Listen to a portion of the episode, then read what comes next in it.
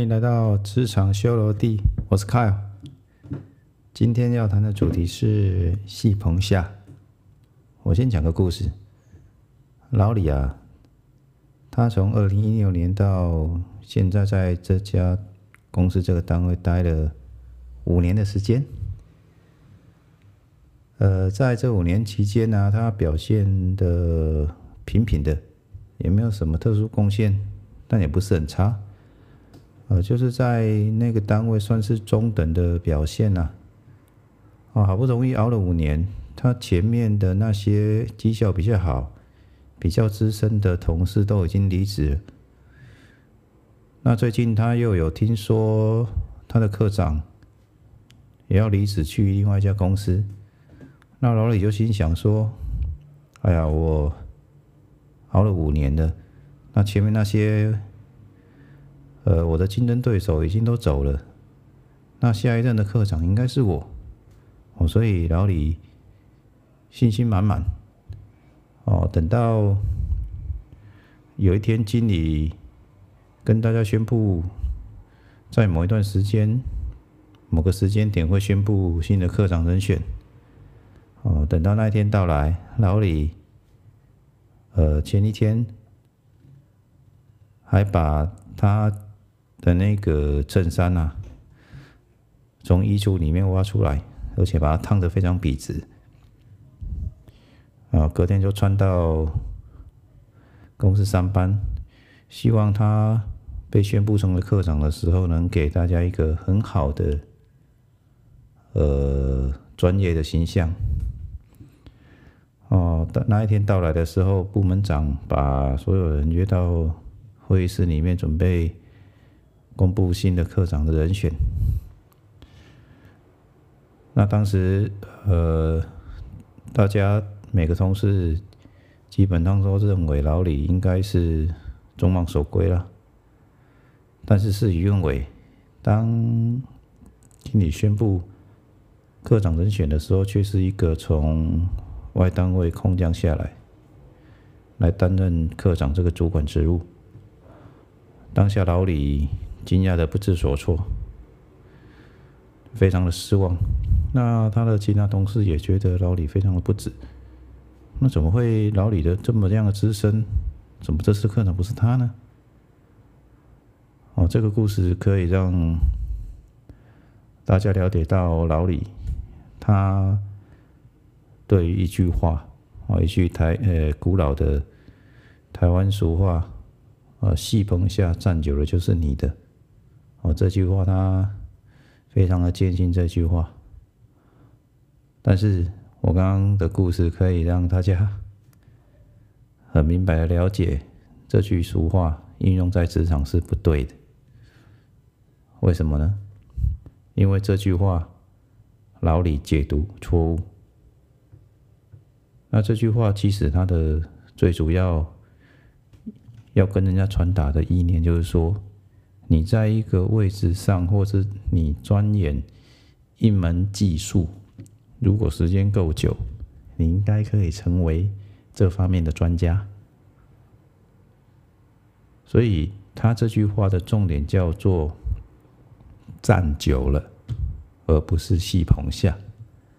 那如果你把戏棚下跟站久了两个把它加在一起，你就会跟老李一样造成不可磨灭的伤害。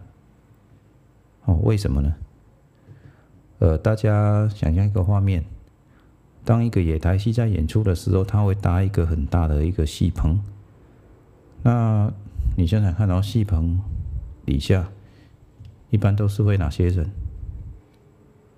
哦，是观众嘛，对不对？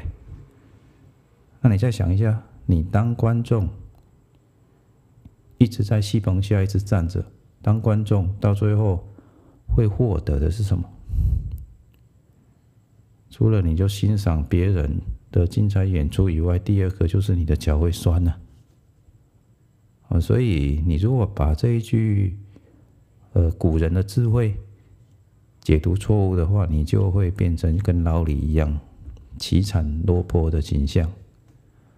啊，所以我我我想在那职场，呃，大概三年到五年的这些老员工，那表现不是很突出的，应该我刚刚提到那个故事，应该让大家心有戚戚焉。有一些有一点讲到自己内心坎里的感觉。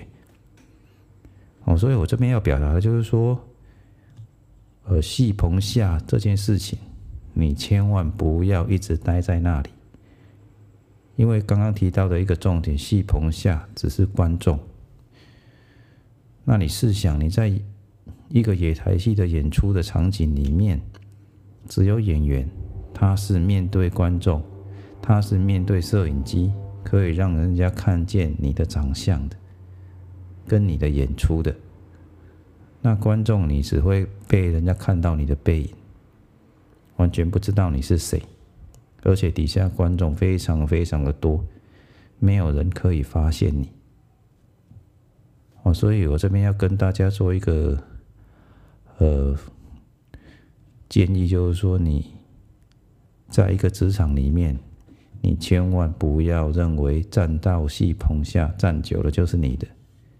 你应该是想办法站到台上去，站到台上去，即使是跑个龙套，哦，至少也比站在底下当观众好，哦，所以你的人生的舞台，你必须要自己想办法站上去，尽情的演出，表现你自己，那这样你才有机会被看见，比较不会怀才不遇。那在升主管的时候都不会想到你，哦，所以你要扪心自问，你是不是常常在市场里面一直保持着有戏棚下站久了就是你的，非你莫属的这个，呃，非常不好的一个观念。